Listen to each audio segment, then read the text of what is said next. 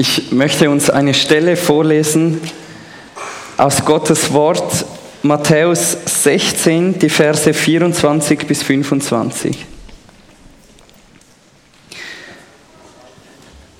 Da sprach Jesus zu seinen Jüngern, wenn jemand mir nachkommen will, so verleugne er sich selbst und nehme sein Kreuz auf sich und folge mir nach. Denn wer sein Leben retten will, der wird es verlieren. Wer aber sein Leben verliert um meinetwillen, der wird es finden.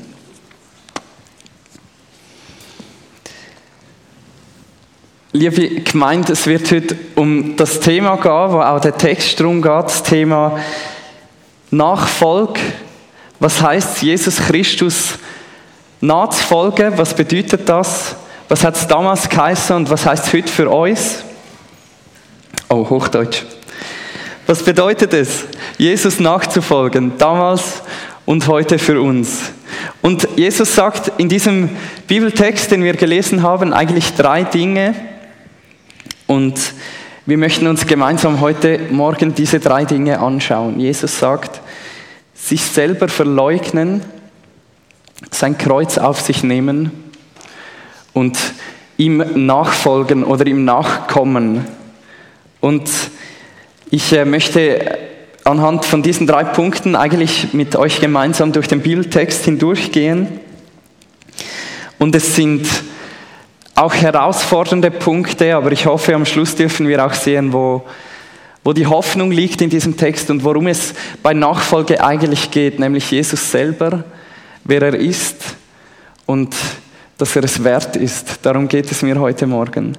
Und ich möchte jetzt trotzdem mit einem herausfordernden Punkt beginnen, nämlich sich selber verleugnen. Jesus sagt in diesem Text, wenn jemand mir nachkommen will, so verleugne er sich selbst. Und ich weiß nicht, wie diese Worte verleugne dich selbst, wie das so klingt in deinen Ohren. Es ist vielleicht nicht etwas, das wir im Alltag besonders häufig hören. Stell dir mal vor, ähm, es würde dir nicht so, nicht so gut gehen über eine längere Zeit. Du hättest vielleicht viele Schwierigkeiten im Beruf und in der Familie. Und eines Tages entscheidest du dich, ähm, zu einem Psychologen zu gehen, dich von dem Psychologen begleiten zu lassen und du liegst auf der, auf der berühmten Couch und der Psychologe nebenan ist sich am Notizen machen und du schüttest ihm dein ganzes Herz aus und am Schluss sagt der Psychologe, du musst dich einfach selber verleugnen. Verleugne dich selbst, dann geht es dir besser. Es ist wahrscheinlich nicht die Antwort, die wir bekommen würden. Ich glaube sogar, dass unsere, unsere Zeit und unsere Kultur eigentlich fast das Gegenteil sagt von verleugne dich selbst. Ich glaube, wir hören vielleicht eher häufig Sätze wie, finde dich selbst. Entdecke dein ganzes Potenzial, entfalte dein Potenzial, werde die beste Version von dir selber. Und es gibt viele Bücher, die einem dann zeigen, wie man das werden kann. Ich finde die auch nicht alle schlecht. Ich habe sogar ein paar von diesen Büchern bei mir zu Hause. Aber grundsätzlich kann man vielleicht sagen, so der Mainstream von unserer Kultur ist heute, finde dich selber, finde deine Leidenschaft, schau in dich hinein und dann, wenn du, wenn du gefunden hast, was da drin ist, dann leb das auch aus. Und egal, was alle anderen sagen, du musst das einfach ausleben. Du musst eine Leidenschaft finden und es ist, ja, es ist egal, was die anderen dazu sagen, du musst, das, du musst einfach dich selber sein. Und ich glaube, dass nicht alles daran falsch ist. Ich glaube, dass gewisses daran in die Irre führt. Aber was ich glaube, ist, irgendwo steckt in uns allen die Frage, wie kann mein Leben gelingen? Irgendwo steckt in uns allen die Frage, wie kann mein Leben so richtig gut werden? Wie kann ich eines Tages, wenn ich alt bin und zurückschaue auf mein Leben, dann sagen, das hat sich gelohnt. Es war gut. Ich bin zufrieden damit. Ich würde es wieder so tun. Und ich glaube, dass dieser Wunsch, also eigentlich der Wunsch nach dem Leben, könnte man sagen, der Wunsch nach dem Glück, der Wunsch nach dem, was uns wirklich erfüllt, ein ganzes Leben lang, dass das ein guter Wunsch ist. Und dass das, dieser Wunsch in uns drin, dass der eigentlich gut und richtig ist. Und wenn wir genau lesen, dann merken wir auch in Matthäus 16, dieser Bibelstelle, geht es darum, das Leben zu finden. Weil Jesus macht hier sogar das Versprechen, er sagt, wer sein Leben verliert, um meinetwillen, der wird es finden. Also er redet eigentlich darüber, wie kann man das Leben finden. Und ich glaube darum, dass Jesus nichts gegen diesen Wunsch hat, das Leben zu finden, das Glück zu finden, herauszufinden, wie ein wahrhaft gelungenes Leben aussieht. Ich glaube, Jesus spricht mitten in diese Sehnsucht hinein. Und ganz häufig redet das Neue Testament auch von Lohn. Und das ist vielleicht etwas ungewohnt für uns, aber das Neue Testament scheut sich nicht davon zu sprechen, dass diejenigen, die Jesus nachfolgen, dass auf sie eine Herrlichkeit im Himmel wartet, dass sie reich belohnt werden dafür. Und damit spricht es eigentlich auch in diese Sehnsucht unseres Herzens hinein. Und doch gibt es einen Unterschied zwischen dem, was unsere Zeit, unsere Kultur sagt und zwischen dem, was Jesus sagt. Und der Unterschied ist, Jesus sagt eben nicht, wenn du dieses Leben möchtest, wenn du nach dem Leben suchst und sehnsüchtig bist, dann schau einfach in dich hinein, finde dich selber und dann lebe das aus, was du da findest. Nein, Jesus sagt, Wer sein Leben retten will, der wird es verlieren. Wer aber sein Leben verliert um meinetwillen, der wird es finden. Und mit anderen Worten sagt Jesus eigentlich, du findest dieses Leben nur bei mir. Und an einer anderen sehr berühmten Bibelstelle sagt Jesus sogar, ich bin das Leben. Und das ist ein gewaltiger, gewaltiger Anspruch. Jesus sagt, wenn du, wenn du versuchst, dein Leben möglichst gut zu machen und du suchst so in dir selber nach deinen Träumen und Leidenschaften und es geht dir nur darum, ein möglichst glückliches Leben zu haben, dann wirst du wahrscheinlich in die Irre geführt werden. Wenn du aber dein Leben verlierst um meinetwillen, sagt Jesus, wenn du zu mir kommst und dort dieses Leben suchst, dann wirst du es auch finden.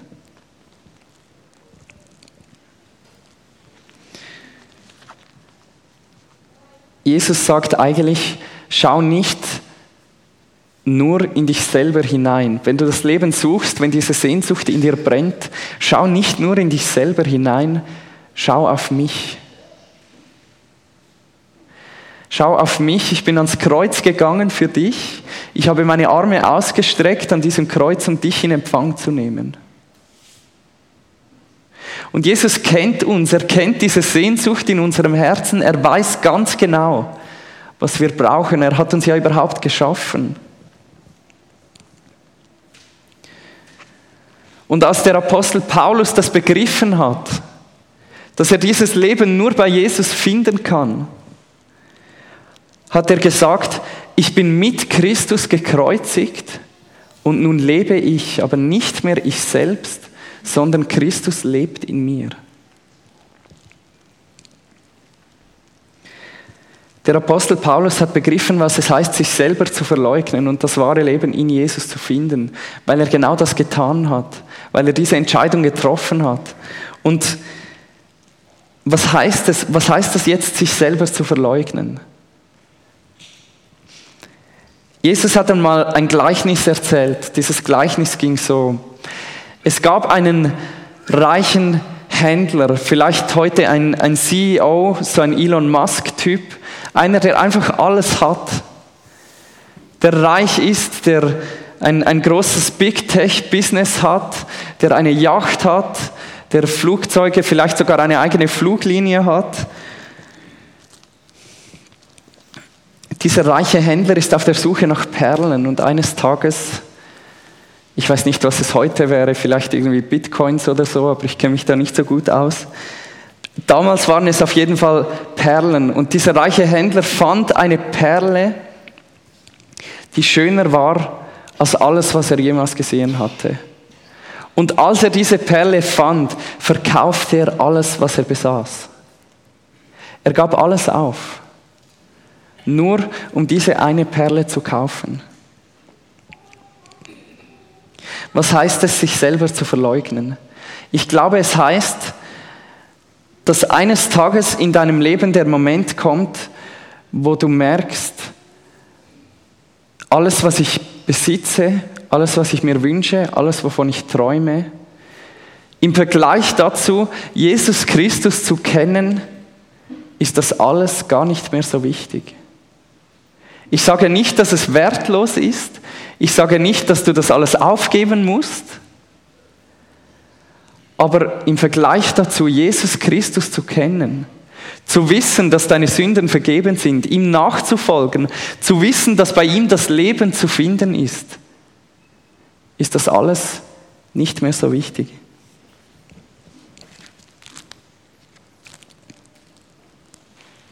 Und ja, das ist eigentlich recht eine radikale Botschaft. Aber ich glaube, der Anspruch von Jesus ist auch ein radikaler Anspruch. Ich glaube, wenn Jesus solche Dinge sagt wie ich bin das Leben, dann meint er das ernst. Und dann heißt es, wir können es wirklich nur bei ihm finden. Und alles andere lässt uns irgendwie leer zurück. Ich habe lange so gelebt, dass ich gedacht habe, ja, ich, ich kann einfach alles, was ich mir wünsche und wovon ich träume, ich, ich nehme das alles und dann stelle ich Jesus noch so oben drauf und ich, ich bin dabei, ich gehe in die Gemeinde und so weiter, aber es ist eigentlich mehr mein eigenes Leben und es bekommt noch so ein bisschen einen Anstrich, wo, wo irgendwie Jesus draufsteht. Und ich glaube, das funktioniert einfach nicht. Der Anspruch von Jesus ist so radikal. Er sagt, ich bin selber das Leben. Du kannst es, wenn du dein Leben retten willst, dann wirst du es verlieren. Wenn du es aber verlierst, um meinetwillen mir nachfolgst, dann kannst du es finden. Jesus sagt, wenn jemand mir nachkommen will, so verleugne er sich selbst und nehme sein Kreuz auf sich und folge mir nach. Und damit komme ich zum zweiten Punkt. Was heißt es, sein Kreuz auf sich zu nehmen. Ganz viele von uns haben, haben ein Kreuz um den Hals hängen. Das Kreuz ist für uns ein sehr bekanntes Symbol. Wir kennen das Kreuz auch aus unserem Gottesdienstsaal. In den meisten Kirchen steht ein Kreuz auf der Bühne. Wir kennen das Kreuz als ein Symbol von dem, was Jesus für uns getan hat als ein Symbol des christlichen Glaubens. Aber oft denke ich, wir sind, wir sind nicht mehr schockiert von diesem Kreuz. Wir kennen es ja schon. Und vielleicht hilft es uns, wenn wir uns überlegen, was hat das Kreuz bedeutet für die Jünger von Jesus. Wenn sie das hörten, nimm dein Kreuz auf dich. Was haben sie gehört? Die Menschen zur Zeit von Jesus wussten, was es bedeutet, sein Kreuz auf sich zu nehmen. Ganz wörtlich hieß das, jemand, der zum Tod am Kreuz verurteilt ist, trägt dieses Holz zu, zu seiner eigenen Hinrichtung. Es ist ja das, was Jesus selber dann auch getan hat. Wenn jemand sein Kreuz trug, dann war das ein Zeichen, dass er dem Tod geweiht ist. Es war ein Zeichen, dass er bald sterben muss und dass er einen öffentlichen Tod erleiden muss, einen Tod, der sehr demütigend war, der sehr schrecklich war. Was meint also Jesus damit, dass jeder, der ihm nachfolgen will, sein Kreuz auf sich nehmen muss? Dietrich Bonhoeffer, der ja zur Zeit des Zweiten Weltkriegs in Deutschland gelebt hat, er hat einmal geschrieben, jeder Ruf Christi führt in den Tod. Und dann hat er zwei Beispiele gemacht. Das eine Beispiel ist, die Jünger, die Jesus nachfolgten, die hatten ja alle ein, ein Business, die waren ja alle irgendwo am Arbeiten und sie mussten das aufgeben. Als sie, als sie sich entschieden haben, Jesus nachzufolgen, hieß das für sie, sie lassen das alles zurück. Und sie gehen in eine gewisse Unsicherheit hinein. Sie leben mit Jesus zusammen, er sorgt jetzt für sie, aber es ist auch ein es ist ein abenteuerliches Leben, aber es ist auch ein ungewisses Leben. Sie wissen ja nicht, wie das schlussendlich herauskommt. Sie glauben einfach, sie vertrauen, dass es gut kommt. Und das andere Beispiel, das Bonhoeffer macht, ist, als Martin Luther, der ja ursprünglich ein Mönch war, als er plötzlich entdeckt hat, was die Gnade von Jesus, was das Evangelium bedeutet, hat er sich entschieden, aus der Abgeschiedenheit des Klosters in die Welt hineinzugehen. Und auch das war für ihn wie ein, ein Tod, eine Art. Er hat alles, was er gekannt hat, hat er hinter sich gelassen und ein völlig neues Leben angefangen.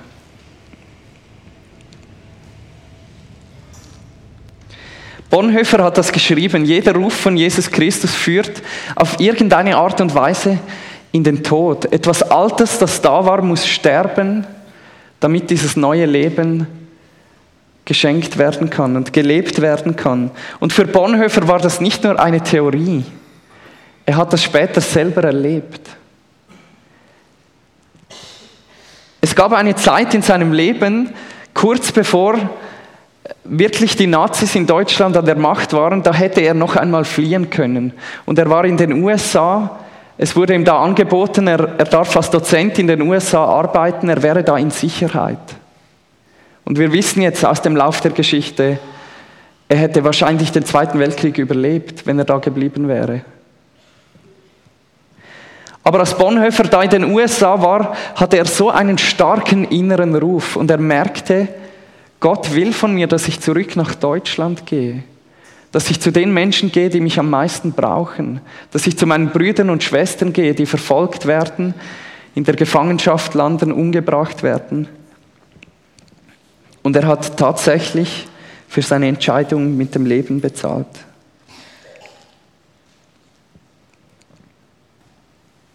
Und ich sage jetzt nicht, dass es uns allen auch so gehen muss.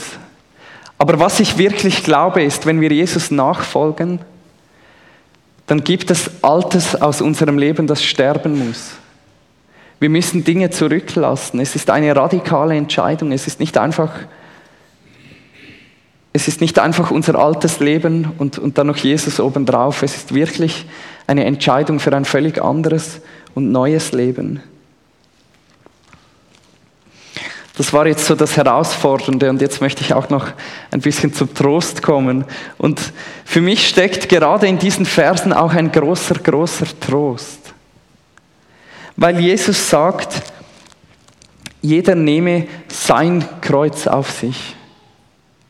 Und ich glaube, es ist von Bedeutung, dass Jesus sagt, sein Kreuz. Es gibt für jeden ein ihm bestimmtes Kreuz. Und ich glaube, das kann man so verstehen, dass Jesus jeden von uns ganz genau kennt. Er kennt uns bis ins tiefste unseres Herzens hinein und er weiß, was wir tragen können und er weiß, was wir nicht tragen können. Er kennt uns so gut und er ist nicht einfach, er ist nicht grausam zu uns, er liebt uns ja.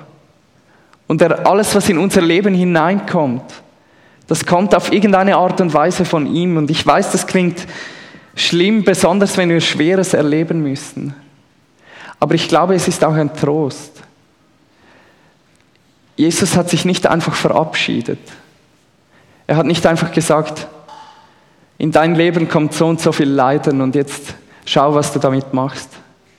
Nein, Jesus kommt mit uns in dieses Leiden mitten hinein. Und Jesus gibt jedem sein Kreuz. Und das heißt für mich andererseits auch, wir sollten uns nicht miteinander vergleichen. Wir sollten uns nicht fragen, warum muss ich so viel leiden oder mich so fest anstrengen und jemand anderes nicht. Und das Umgekehrte sollten wir aber auch nicht tun, auf die anderen hinabschauen. Jesus ruft uns in verschiedene Berufungen hinein. Er gibt jedem sein Kreuz, er gibt nicht allen das Gleiche. So wie er uns ja auch verschiedene Gaben gegeben hat. Für mich hat Jesus Nachfolgen bedeutet, Pastor zu werden. Und ich habe das gar nicht unbedingt gewollt. Ich habe mir das nicht gesucht. Aber nach und nach hat mir Jesus gezeigt, dass er mich so brauchen möchte. Und für dich heißt es vielleicht etwas völlig anderes. Vielleicht in deinem Berufsleben ein Zeugnis zu sein. Vielleicht auch in die Mission zu gehen, ich weiß es nicht. Es ist so etwas Individuelles, wo, wo Jesus uns hinruft. Die Frage ist eigentlich nur, wollen wir ihm nachfolgen? Wollen wir, sind wir bereit, auf ihn zu vertrauen? Sind wir bereit, ihm zu glauben, wenn er sagt, ich bin das Leben? Und wenn du das Leben finden willst, dann findest du es nur bei mir.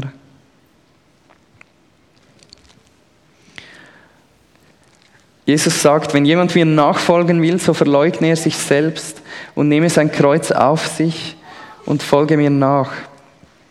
Und jetzt möchte ich zum dritten und letzten Punkt kommen, Jesus nachfolgen.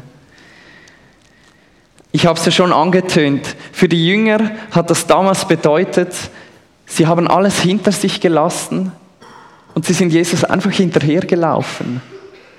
Die Jünger haben, wenn Jesus zu einem Jünger gesagt hat, folge mir nach, dann hat er das ganz wörtlich verstanden und ist ihm hinterhergelaufen.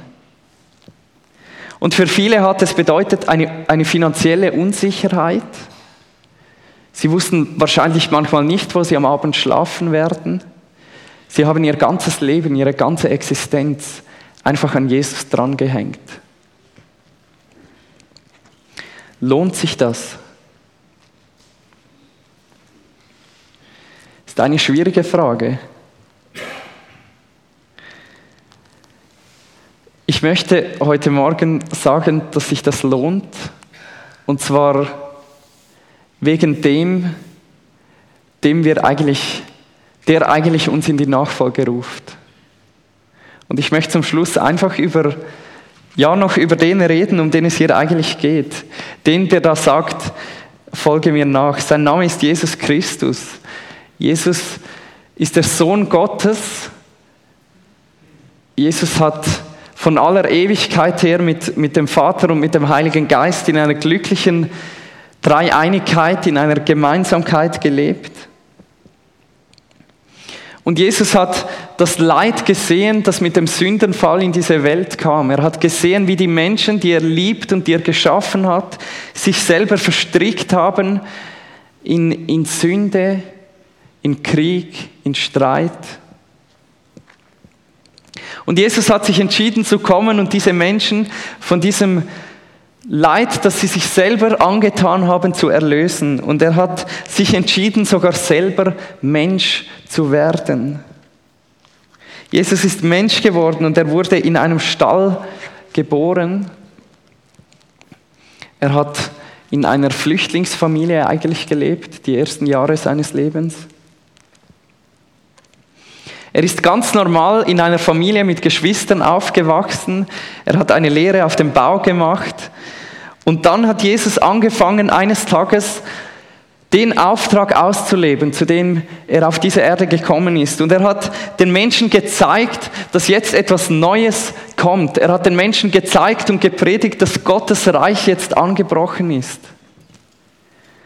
Und er hat die Menschen geheilt und er hat ihnen sogar die Sünden vergeben.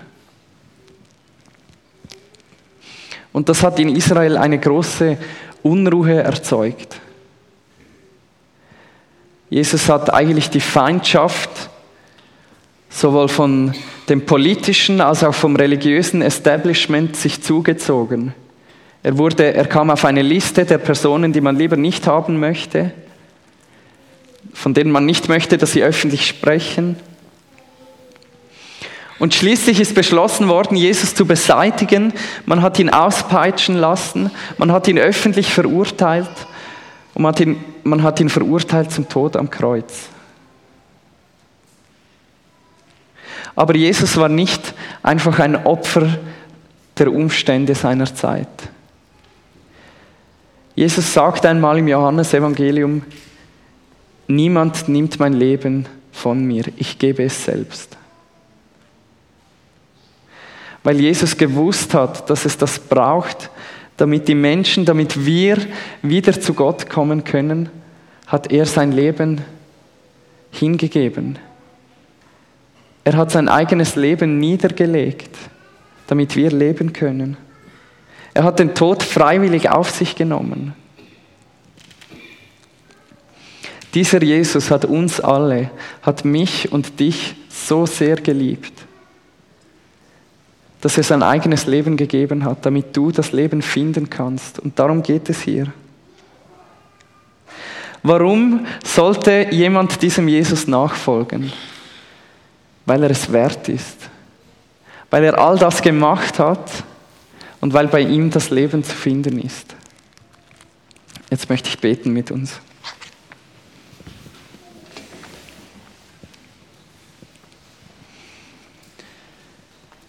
Herr Jesus, ich danke dir, dass du, dass du es wert bist, dass du all das getan hast für uns.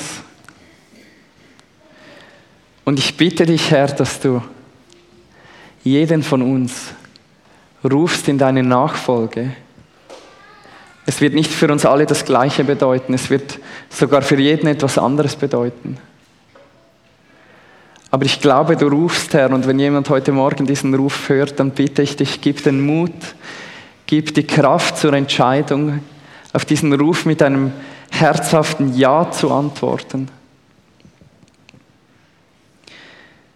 Jesus, ich bitte dich für manche von uns, denen du ein schweres Kreuz zugemutet hast, dass du sie tröstest, tröstest und stärkst. Und hab Dank, dass du Mitleid hast mit uns, wenn wir leiden, dass du mit uns in das Leiden kommst, dass du uns nicht alleine lässt. Wir beten dich an. Amen.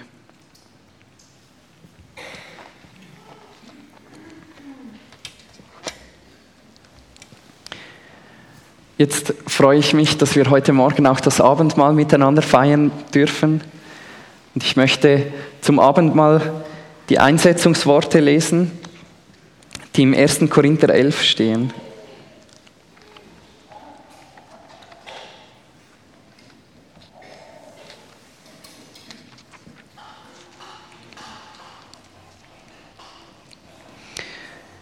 Denn ich habe von dem Herrn empfangen, was ich auch euch überliefert habe.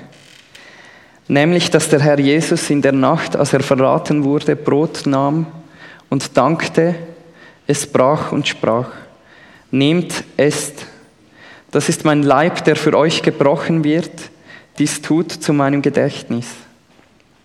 Desgleichen auch den Kelch nach dem Mahl, indem er sprach, dieser Kelch ist der neue Bund in meinem Blut, dies tut, so oft ihr ihn trinkt, zu meinem Gedächtnis. Denn so oft ihr dieses Brot esst und diesen Kelch trinkt, verkündigt ihr den Tod des Herrn, bis er kommt. Und so danken wir dir, Jesus Christus, für das, was du für uns da hast, dass du dich selber hingegeben hast für uns. Und wir danken dir für das Zeichen vom Abendmahl, das du uns gibst, dass wir immer, wenn wir es miteinander nehmen, deinen Tod verkündigen und uns erinnern, dass du das alles für uns da hast, dass wir Anteil haben an dem, was du gemacht hast. Und wir preisen dich und wir loben dich dafür und wir danken dir. Amen.